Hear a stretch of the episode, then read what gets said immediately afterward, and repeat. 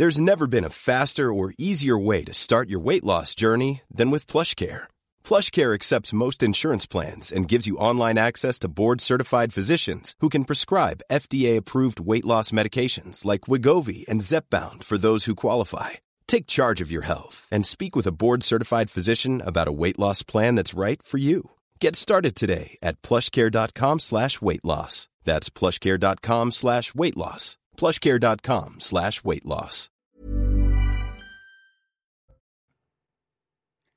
La Corse après le passage de violents orages. Au moins cinq personnes sont mortes, dont une adolescente de 13 ans, victime de la chute d'un arbre sur son bungalow.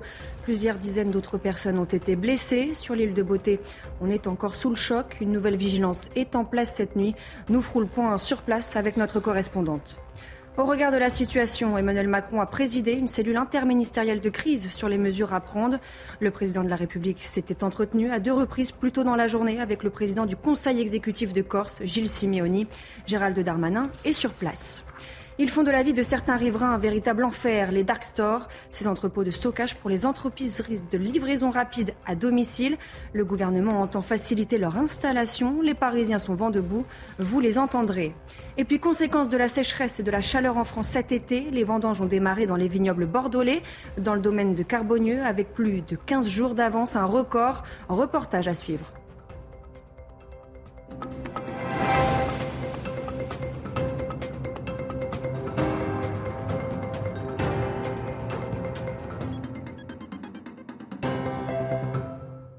Bonsoir à tous, je suis ravie de vous retrouver pour l'édition de la nuit. À la une, la Corse endeuillée après de violents orages ce jeudi. Au moins cinq personnes sont mortes, plusieurs autres ont été blessées. Sur l'île de Beauté, les habitants sont encore sous le choc. On fait le point sur place avec notre correspondante Christina Luzzi. On a assisté ici à un scénario euh, apocalyptique qui a duré une petite heure avec de la pluie, mais surtout euh, des rafales de vent qui ont atteint 225 km heure par endroit, euh, des valeurs tout à fait exceptionnelles qui n'avaient jamais été observées auparavant sur l'île. En fait, tout le monde a été surpris ici par la brutalité, par la violence du phénomène.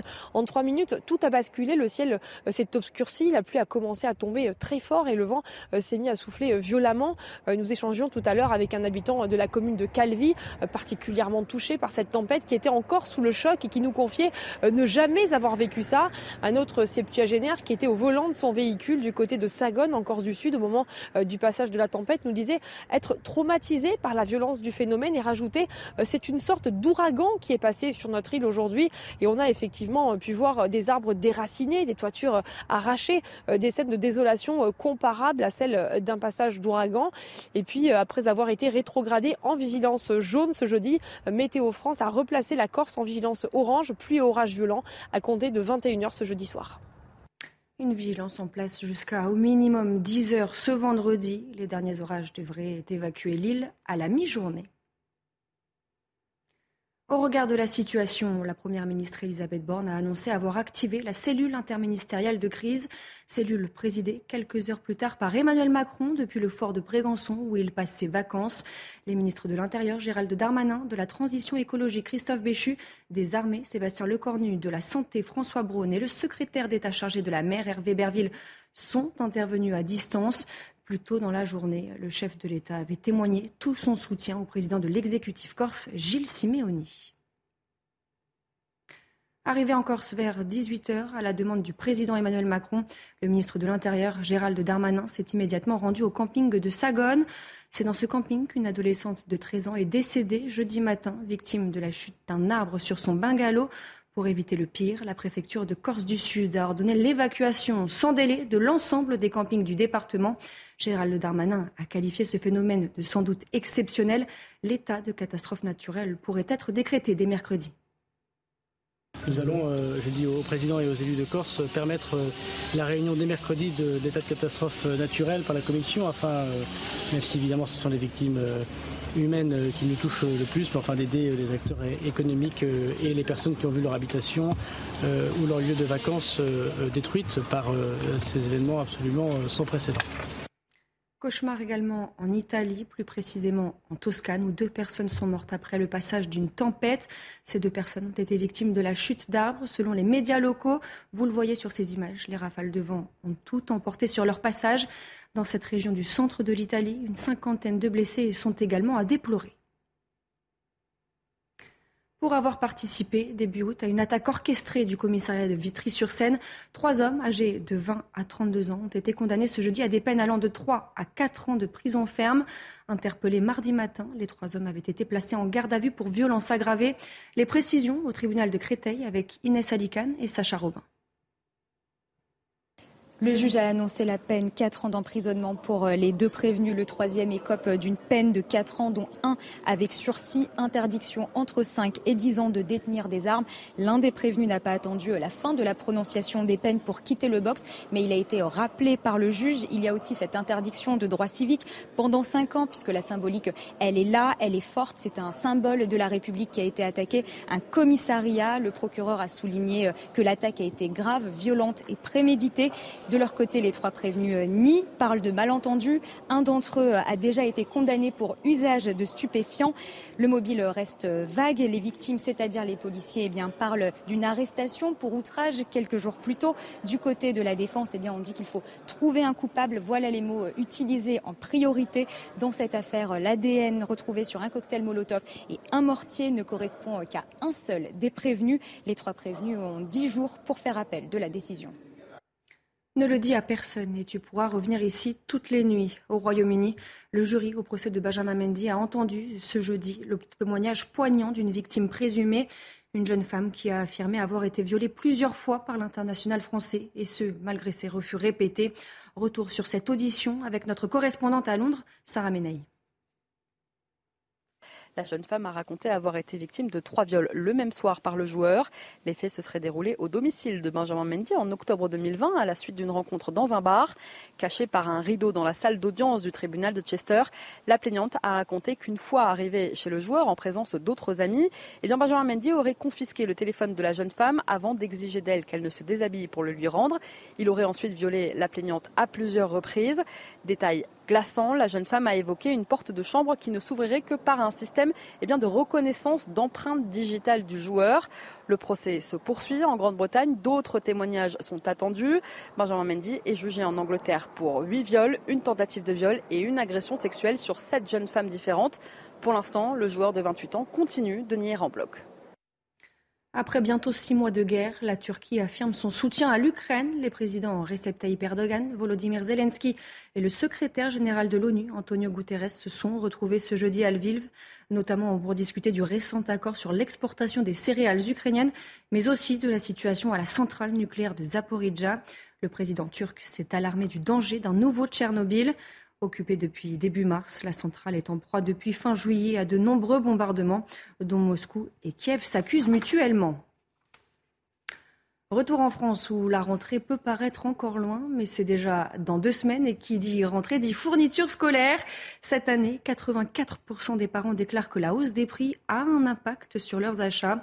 Jean-Luc Thomas l'a constaté dans une papeterie toulousaine. Regardez. Comme dans tous les circuits de vente, dans cette papeterie indépendante, les cahiers, stylos ou feuilles blanches font considérablement augmenter la note de rentrée scolaire, plus 5% en moyenne cette année. On fait attention à ce qu'on achète. Comme tous les parents, je cherche un peu euh, le prix le plus intéressant. Je prends juste ce qui est sur la liste. La douloureuse. Des parents très attentifs au choix de leurs enfants, le superflu est passé de mode. Les clients, cette année, se montrent euh, très attentifs à leur budget. Ils veulent faire un maximum d'économies et faire la rentrée des classes la moins chère possible. Même constat chez ce spécialiste de fourniture discount par Internet. Une autre tendance trace rapidement sa route. Les ventes d'articles écolo explosent, déjà 20% des achats. On a vraiment une augmentation de la demande et des ventes sur les produits éco-responsables, les produits verts les produits recyclés, les produits recyclables. Il y a également un retour euh, aux achats euh, intelligents pour moi, c'est-à-dire quand on a besoin de trois crayons rouges, on achète trois crayons rouges, on n'achète pas un lot. Depuis le 16 août, date de versement de la prime de rentrée scolaire, ce site de vente d'articles scolaires par Internet fait le plein. Chaque jour, 10 000 colis partent de cet entrepôt. Faut-il encadrer l'utilisation de l'allocation de rentrée scolaire? C'est en tout cas ce que propose la droite pour lutter contre la fraude. Une partie du groupe Les Républicains a déposé une proposition de loi en ce sens. L'idée serait de verser cette aide sous forme de bons d'achat. On fait le point sur cette proposition et les nombreuses réactions qu'elle a suscitées avec Geoffrey Defebvre. Sujet de rentrée récurrent, que font les parents de l'allocation de rentrée scolaire? À l'initiative du républicain Pierre-Henri Dumont, soutenu par Annie Genevard, présidente par intérim du parti, des députés LR ont proposé début août un projet de loi pour encadrer l'allocation de rentrée, car ils estiment que certains parents l'utilisent pour d'autres usages que les besoins de leurs enfants. Ils proposent donc que les fournitures scolaires soient distribuées par les communes, ou encore la distribution de bons d'achat dans des enseignes spécifiques. Dans la majorité, Olivier Véran, le porte-parole du gouvernement, accuse la droite de stigmatiser les parents. À gauche, la sénatrice socialiste Laurence Rossignol parle du vieux fantasme des pauvres qui boivent l'argent des allocs. Versée ce mardi, l'allocation de rentrée 2022 est comprise entre 370 et 411 euros selon l'âge de l'enfant et les ressources des parents. Conséquence de la sécheresse et des épisodes caniculaires cet été en France, les vignerons bordelais ont déjà débuté leur vendange, et ce, avant celle des créments qui ouvrent habituellement le bal. Illustration au domaine de, Carbonieux avec Quentin Grébel. Ce sont des premiers coups de sécateur bien précoces. Au domaine de Carbonieux, dans le vignoble du Bordelais, les vendanges de Sauterne ont débuté hier avec plus de 15 jours d'avance, un record. On n'arrive pas à croire qu'on est que le 17 août, que potentiellement euh, le 15 ou 20 septembre, euh, on aura fini les vendanges et qu'on aura un automne et un hiver euh, plutôt, plutôt tranquille si tout va bien. Car les fortes chaleurs des trois derniers mois ont accéléré la maturation du raisin blanc. Couplée à une sécheresse historique en Gironde, la vigne a été malmenée mais elle a tenu. Il n'y a aucun moment, au travers des quatre euh, périodes de canicule que l'on a connues euh, pendant cet été, euh, on a vu la vigne souffrir. Elle est restée verte avec un vert dense pendant, pendant les mois de juillet, pendant les mois d'août. Une prouesse grâce à une pratique normalement interdite. Les vignerons ont eu le droit d'irriguer les terres pour sauver leur récolte. Il y aura moins de volume, il y aura moins de volume et donc forcément c'est moins de, moins de bouteilles. Donc pour nous, ça sera un manque à gagner. Mais, après, euh, par rapport à toutes les conditions qu'on a connues, euh, voilà, c'est quand même un millésime assez inespéré euh, pour l'instant. Une production en légère baisse donc, contrairement au reste du pays. Selon des estimations établies le 1er août, la production viticole de cette année devrait être supérieure à 2017, 2019 ou encore 2021, et ce malgré les conditions climatiques. Des militants écologistes ont un nouveau moyen pour faire entendre leurs revendications. Une fois la nuit tombée, ils dégonflent les pneus des SUV, 4x4 et autres voitures polluantes. Un acte minime qui peut avoir de lourdes conséquences. On voit ça avec Maureen Vidal et Corentin Brio. Les pneus dégonflés, c'est ainsi que certains automobilistes ont découvert leur SUV dans des grandes villes françaises. Les coupables, des militants écologistes français qui ont rejoint le mouvement du groupe britannique Tire Extinguishers, dont le but et de lutter contre le réchauffement climatique et l'utilisation des voitures. Une pratique qui s'avère très dangereuse pour les utilisateurs de ces véhicules très énergivores. Bien évidemment, celui qui, démarrait et qui prendrait le volant d'un véhicule avec des pneus qui sont, qui sont à plat, au, premier freinage un peu brusque, au premier tournant, ben, on a un risque de, de, perte de contrôle. Donc le, le, risque, il est là si on prend le volant. Des actes qui peuvent pénalement être fortement sanctionnés si les coupables sont démasqués. Les sanctions encourues 1500 euros de contravention la suspension du permis de conduire, une peine de travaux d'intérêt général de 20 à 120 heures, ou encore l'interdiction d'utiliser des chèques de paiement durant un an. Mais les conséquences peuvent être encore plus lourdes. Alors, si on est dans l'hypothèse du, pire, qu'on a un accident, qu'on a des blessés, eh on pourrait tout à fait imaginer euh, des poursuites et des condamnations pour blessures involontaire. On a des peines qui sont extrêmement lourdes, on peut aller jusqu'à 3 ans, 45 000 euros d'amende. La première action revendiquée par les militants de Tire Extinguishers remonte au 8 mars 2022. Ils se félicitaient alors d'avoir dégonflé des centaines de SUV dans une dizaine de villes britanniques. Les dark stores, ces entreprises de livraison rapide au cœur du débat, les va-et-vient permanents des livreurs en scooter font vivre un véritable calvaire aux riverains et le gouvernement entend faciliter leurs installations. Regardez ce reportage, Mathilde Ibanez, Laura Lestrade, avec le récit de Michael Dos Santos. Vitres dissimulées, absence de clients, voici les dark stores. Ces entrepôts de stockage pour les entreprises de livraison rapide à domicile envahissent les grandes villes françaises. D'entendre les scooters, euh, c'est toutes les 20 secondes euh, euh, quand il y a énormément d'activité. Deux jours, mais aussi la nuit, scooters et vélos y multiplient les va-et-vient, un enfer pour les riverains. C'est un calvaire, on ne dort plus, ma gardienne ne dort plus, elle se lève tous les matins à 5 heures et se couche à minuit. Agacés par les nuisances sonores, certains d'entre eux tentent d'y mettre fin, en vain. Des intimidations, des menaces, des menaces de mort et des agressions. Une personne s'est tout, tout, simplement fait euh, alpaguer, puis euh, l'agresseur d'ailleurs revient sur euh, les lieux. Il a été donc attrapé au cou et puis on lui a, on lui a demandé de bouger rue Roger, Roger Bacon, excusez-moi, pour ne pas que je filme. Une implantation illégale, parfois aux lourdes conséquences. Un entrepôt qui a transformé toute une rue, tout un quartier. Des propriétaires qui déménagent, des propriétaires qui n'arrivent pas à vendre leur appartement. Non, non, nous ne sommes pas dans des territoires occupés, je ne partirai pas. Selon le gouvernement, ce projet qui pourrait légaliser ces magasins fantômes est en cours d'élaboration. Une concertation avec les collectivités locales et les professionnels se déroule depuis six semaines. Et c'est un triste constat, on le fait chaque année. L'été venu, les abandons d'animaux sont en hausse. Nous ne sommes que mi-août et la plupart des refuges sont déjà surchargés. C'est le cas à la SPA d'Orgeval, dans les Yvelines. Mathieu Devez. Abandonnés cet été, ces chatons ont trouvé un nouveau refuge temporaire. C'est des gens qui les ont trouvés et qui nous les ont déposés. Ben, on est toujours en demande aussi, euh, toujours en besoin de familles relais chatons.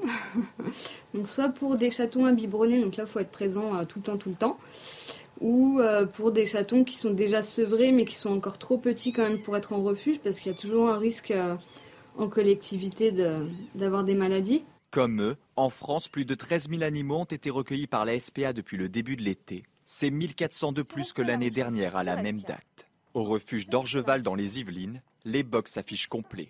On n'a pas pu accueillir tout le monde la, semaine dernière parce qu'on n'avait pas, suffisamment de place pour euh, pouvoir bouger les, animaux.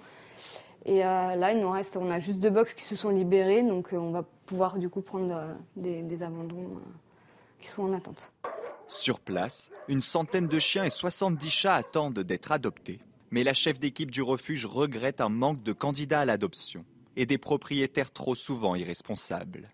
Il y a de plus en plus de gens qui ne se responsabilisent pas lors de l'acquisition d'un animal, qui ne réfléchissent pas suffisamment à tout ce que ça peut engendrer de prendre un animal. Donc le, coût financier, euh, ne serait-ce que de le nourrir, de le soigner, le vétérinaire, ça coûte très cher. Euh, les départs en vacances, toutes les raisons d'abandon qu'on a, en fait, les gens auraient pu avant se poser les questions. L'abandon d'un animal est puni de 3 ans d'emprisonnement et 45 000 euros d'amende.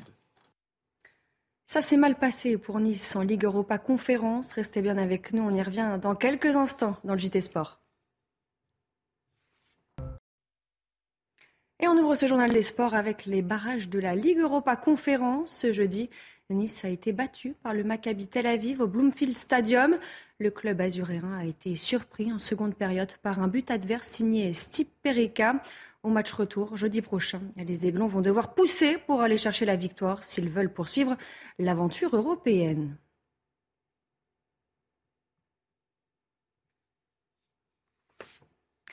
En tennis, Daniel Medvedev est sorti vainqueur d'un gros bras de fer avec Denis Chapovalov. 7-5, 7-5 en 1h47. Il est donc qualifié pour les quarts de finale du Masters 1000 de Cincinnati. Le numéro 1 mondial affrontera Taylor Fritz. Pour Stefano Tsitsipas aussi, la logique a été respectée. Le numéro 7 mondial a dominé le numéro 16, Diego Schwartzmann. Le grec s'est imposé 6-3, 6-3 en 1h35 avec 2-7 au scénario similaire. En rugby, à un peu plus de 15 jours de la reprise du top 14, le stade toulousain est passé dans sa phase ultime réglage après plusieurs semaines axées autour de la préparation physique. Au menu, entraînement collectif à haute intensité que le staff préfère aux matchs amicaux. On voit ça avec Xavier Delagozie. Le stade toulousain, c'est un peu les Galactiques version rugby. Après une saison dernière sans titre, Toulouse s'est considérablement renforcé. Il y a du monde, il y a de la concurrence et, forcément que ça servira le groupe, j'en suis certain. Symbole de cet effectif pléthorique, le poste d'arrière, à Thomas Ramos et Juan Cruz Malia, ajouté désormais Melvin Jaminet, titulaire avec le 15 de France, et Ange Capuzzo, pépite du rugby italien. La concurrence, c'est indéniable, elle est là, hein, puisqu'il y a beaucoup, de, il y a beaucoup de, joueurs à chaque poste. Ça a été souvent le cas ici au Stade Toulousain d'avoir plusieurs joueurs de grande qualité au même poste, notamment sur ces lignes arrières. Donc c'est sincèrement rien de nouveau, rien de nouveau pour le club. Pourvoyeur majeur du 15 de France, le Stade toulousain avait perdu des points pendant l'hiver la saison dernière. De 64% de victoires avant le tournoi à 33% pendant les doublons. Une déconvenue que Toulouse ne veut pas revivre. Nous, notre, notre rôle, c'est d'être le plus performant possible à tout moment de la saison, donc période internationale euh, comprise. Si on veut jouer les deux compétitions, maintenant, c'est euh, obligatoire d'avoir euh, beaucoup de joueurs à tous les postes, parce qu'on voit que, que c'est très dur de jouer le championnat, la Coupe d'Europe, plus les doublons quand il y a des internationaux qui, qui partent. Le stade toulousain semble donc armé pour passer l'hiver. Mais cette saison s'annonce particulière avec le début de la Coupe du Monde, moins de trois mois après la finale du championnat. Direction Munich, ce jeudi en athlétisme, les Bleus du 400 mètres. Victor Corollaire, Wilfried Apio et Ludwig Vaillant se sont tous les trois qualifiés pour la finale des championnats d'Europe. Avec les deuxième, quatrième et huitième temps des demi-finales, les chances de médaille tricolore seront grandes ce vendredi à 22h. Enfin, à la perche, pas la perfection, mais presque, Renaud Lavineni et Thibaut Collet sont qualifiés pour la finale du concours avec un saut à 5,65 mètres. Seul Valentin Lavilleni ne fera pas la finale ce samedi.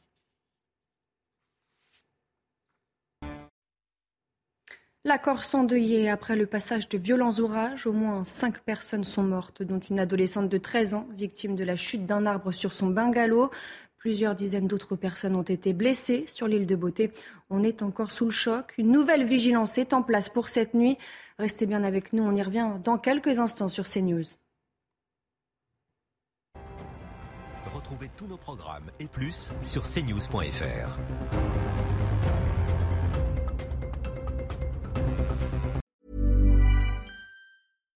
When you make decisions for your company, you look for the no-brainers. And if you have a lot of mailing to do, stamps.com is the ultimate no-brainer. It streamlines your processes to make your business more efficient, which makes you less busy.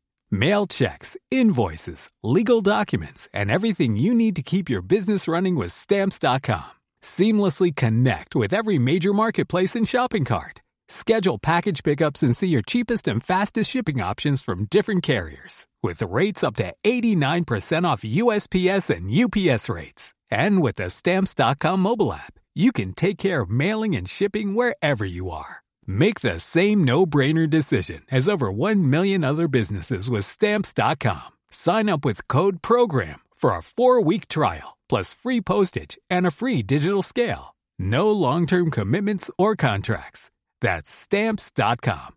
Code program.